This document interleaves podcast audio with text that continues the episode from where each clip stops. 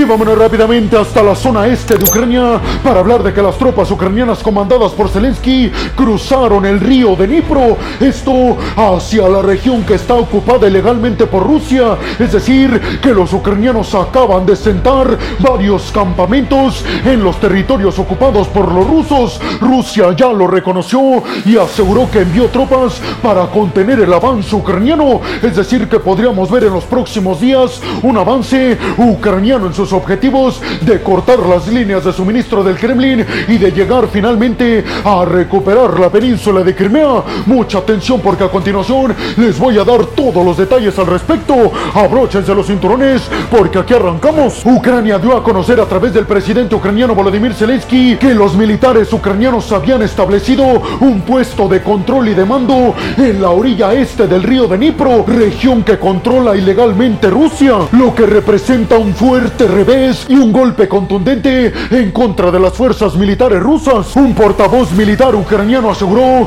que el objetivo principal y primordial con este tipo de acciones es empujar a las líneas ofensivas rusas más hacia el este, todo con el objetivo de liberar el paso hacia el mar de Azov y hacia la península de Crimea. Vladimir Saldo, el gobernador prorruso instalado en la región de Gerson, reconoció que efectivamente militares ucranianos estaban cruzando el río de Dnipro hacia la orilla este, es decir, hacia las posiciones rusas.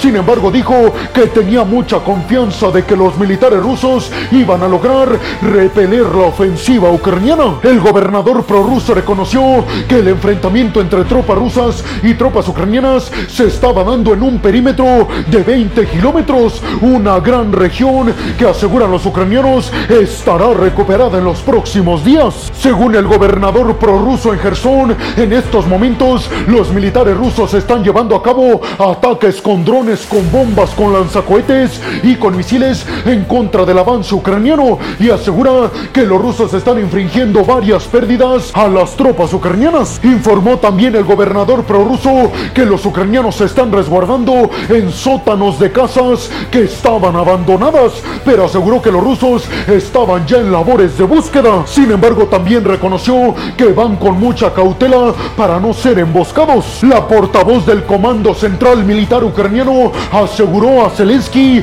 que las fuerzas ucranianas están fluyendo en sus intentos de avanzar para orillar a las tropas rusas a retirarse de toda esta región con el objetivo, como ya se los dije, de que los ucranianos quieren cortar las líneas de suministro rusas llegando al mar de Azov y finalmente y en las próximas semanas poder siquiera pensar en la recuperación de la península de Crimea. La portavoz pidió silencio a los medios de comunicación ucranianos, sobre todo porque dice, no queremos decirle a los rusos cómo y en dónde vamos. Por favor, guarden silencio y únicamente notifiquen cuando hayamos borrado de la faz de la tierra a estos rusos que nos están esperando en este frente del río de Dnipro. Andriy Yermark, que en estos momentos está de visita por Estados Unidos, dio un mensaje asegurando que las tropas ucranianas estaban logrando grandiosos éxitos en sus intentos de llegar a la orilla del este para buscar finalmente recuperar la península de Crimea en el futuro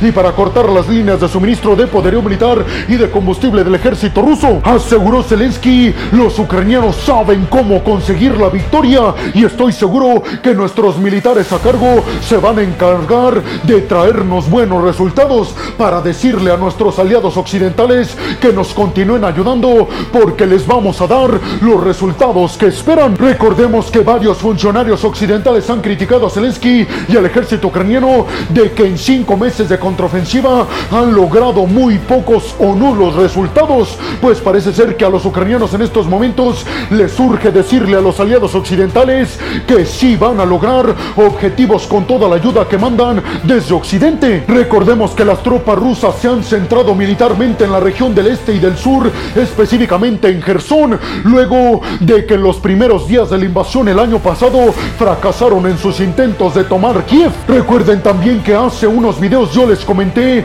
que agencias de noticias rusas habían asegurado que las tropas rusas se estaban yendo de toda esta región de Gerson, esto por el avance ucraniano. Sin embargo, la información fue borrada, lo que podría decirnos que es cuestión de tiempo para que los ucranianos logren hacerse del control de la orilla este este del río de Dnipro, que les repito, será crucial para recuperar en el futuro la península de Crimea. Pero ustedes qué piensan? ¿Creen realmente que los ucranianos logren recuperar toda esta región de la orilla este del río de Dnipro? ¿Creen que esto será crucial para que en los próximos meses Ucrania corte las líneas de suministro de Rusia en el mar de Azov y también logre recuperar la península de Crimea? ¿Creen que los rusos están acabados en esta región o los ucranianos no deberían confiarse? ¿Qué piensan? Y vámonos rápidamente hasta Francia, específicamente hasta París, para hablar en esta siguiente noticia del hecho de que jueces franceses acaban de girar una orden de aprehensión en contra de Bashar al-Assad, el presidente sirio, por su supuesto mandato para que sus tropas utilizaran armas químicas en contra de opositores. Las órdenes de aprehensión contra Bashar al-Assad y varios miembros de su familia y de su gabinete político tienen el objetivo de que sea juzgado el líder sirio por crímenes de guerra y crímenes en contra de la humanidad precisamente por la utilización de poderío militar químico, que recuerden está prohibido por todas las leyes internacionales para que se utilice en los conflictos. Se dice que en el 2013 Bashar al-Assad ordenó que sus tropas ejecutaran varios ataques en contra de sus opositores con poderío militar químico en dos regiones de Siria, en Douma y en Glouta Oriental, un hecho que dejó a mil personas sin vida. Las órdenes de los jueces franceses de arresto en contra de miembros del gabinete de Bashar al-Assad y en su contra también tienen que ver porque aseguran que este tipo de órdenes los militares sirios no las habrían ejecutado si Bashar al-Assad no hubiera dado la autorización. Pero además las Naciones Unidas en el 2017 aseguraron que también en ese año las fuerzas militares de Bashar al-Assad habían nuevamente utilizado poderío militar químico en contra de sus opositores. Lo que quieren los jueces franceses es que la Corte Penal Internacional también gire órdenes de aprehensión en contra de Bashar al-Assad. En estos momentos recuerden que la Corte Penal Internacional solamente tiene dos órdenes de aprehensión por crímenes de guerra en contra de dos jefes y líderes de Estado. Primero contra Vladimir Putin por sus crímenes en Ucrania y también por Omar al-Bashir, el líder de Sudán. Recuerden ustedes que Bashar al-Assad y Siria ha sido bastante aislado desde el 2011 cuando estalló el conflicto en Siria. Sin embargo, recientemente hemos visto cómo países árabes y países como China le han abierto las puertas diplomáticas a Bashar al-Assad y a Siria, de alguna forma terminando hasta cierto punto con el aislamiento político en todo el mundo. ¿Ustedes qué piensan? ¿Creen realmente que estas órdenes de aprehensión en contra de Bashar al-Assad por crímenes de guerra al utilizar poderío militar químico vayan a algún lado o se quedarán ahí en Francia sin que se lleven a cabo y se concreten en contra de Bashar al-Assad?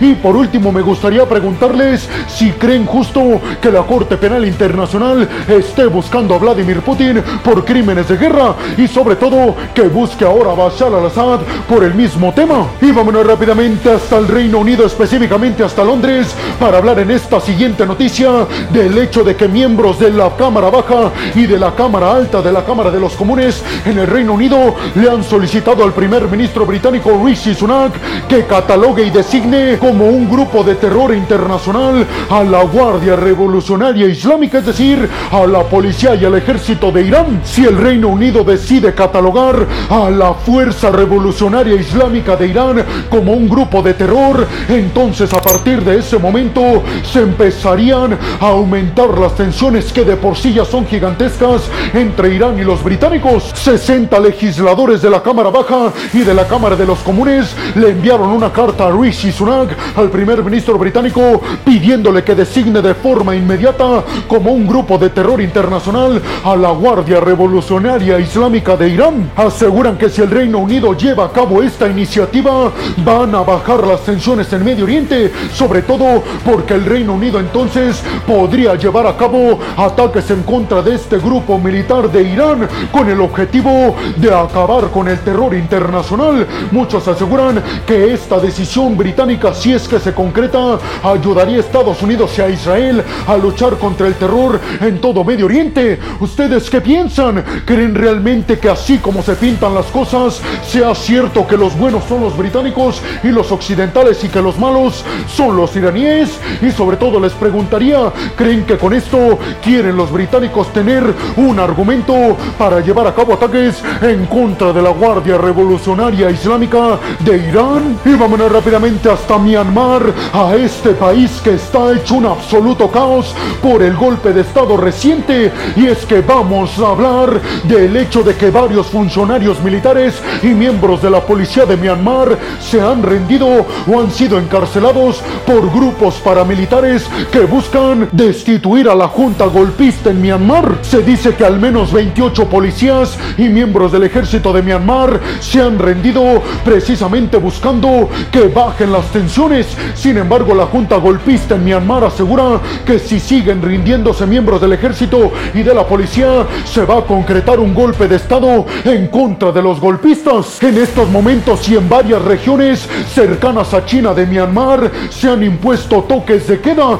básicamente porque estas regiones están siendo escenario de fuertes enfrentamientos entre el ejército y miembros revolucionarios que buscan destituir a todos los golpistas en Myanmar con el objetivo de implantar un nuevo sistema democrático. Recuerden ustedes que los golpistas llevaron a cabo el golpe de Estado en contra de lo que supuestamente era una democracia y una federación en el año del 2021. Un portavoz de la Junta Militar Golpista aseguró que estos grupos que intentan implantar democracia en Myanmar tienen más bien el objetivo de desestabilizar y de balcanizar el país. En estos momentos Myanmar está acusando a Indonesia de estar apoyando a los líderes de estos grupos que intentan acabar con los golpistas en Myanmar. Pero ustedes qué piensan? ¿Creen realmente que Indonesia esté promocionando la implantación de un nuevo sistema democrático en Myanmar y que está apoyando militar y económicamente a estos grupos civiles con el objetivo de que destituyan a los golpistas que dieron el golpe, repito, en el año del 2021 en Myanmar? Solo el tiempo nos lo va a responder. Y vámonos rápidamente hasta República Checa para hablar en esta siguiente noticia de que precisamente los checos se están confirmando como una potencia en la fabricación de poderío militar. Inclusive ahora aseguran desde República Checa que están buscando compradores del poderío militar que se produce en su territorio y que están encontrando esos compradores en varios países africanos. Hay que decir que República Checa, desde que era catalogado como Checoslovaquia, ha sido un aliado cercano de varios países africanos para venderle poderío militar en aquel entonces soviético. Pero hoy en día parece ser que República Checa se está alzando como uno de los principales productores de poderío militar moderno en Europa y parece ser que se lo quiere vender a esos países africanos que tradicional e históricamente desde que era Checoslovaquia le han comprado poderío militar. Miembros del gabinete presidencial en República Checa aseguran que el mejor mercado militar en estos momentos para vender precisamente poderío es el africano, sobre todo porque aseguran que los africanos tienen en su mayoría poderío militar soviético y que este ya es prácticamente inservible y que ahora que están buscando nuevo poderío militar no lo están yendo a buscar a Rusia, que lo están yendo a buscar precisamente a República Checa. De hecho, una empresa militar en República Checa aseguró que está a punto de cerrar un acuerdo para vender una aeronave de entrenamiento y de ataque ligero L-39NG que es fabricado precisamente en República Checa. Recordemos que en el 2022 República Checa vendió el equivalente a 32 millones de dólares a 10 países subsaharianos. Pero ustedes qué piensan? ¿Creen que República Checa muy calladita se está convirtiendo en toda una potencia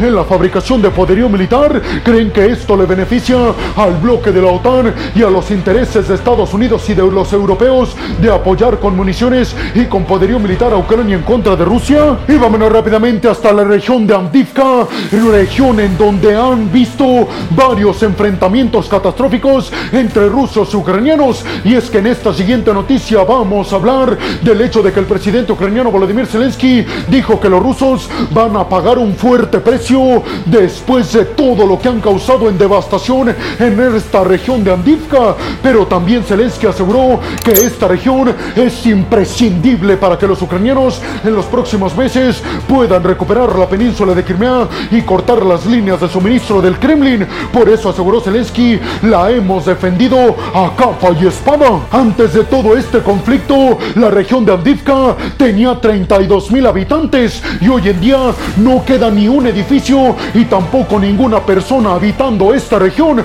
Por eso Zelensky aseguró, vamos a hacer justicia por Andivka en contra de los rusos. Zelensky reconoció que los asedios rusos y sus intentos de hacerse del control de Andivka han sido muy intensos, pero también aseguró que los rusos han perdido fuertes cantidades de tropas y de poderío militar en estos intentos que hasta el momento han fracasado porque aseguró hemos evitado que Andivka caiga en manos de los invasores rusos. Zelensky dijo que debido a este desgaste militar y de tropas que han tenido los rusos en sus intentos de hacerse del control de Andivka, va a provocar que Rusia no pueda, aunque quiera, llevar a cabo misiones para invadir más territorio en Ucrania. Aseguró Zelensky, logramos nuestro objetivo de desgastar al mínimo a las tropas y al poderío militar ruso. Pero ustedes qué piensan? ¿Creen realmente que Rusia esté bastante debilitado en cuanto a tropas y en cuanto a poderío militar para no poder llevar a cabo más intentos de invadir más territorio en Ucrania? ¿Creen que Zelensky tiene razón cuando asegura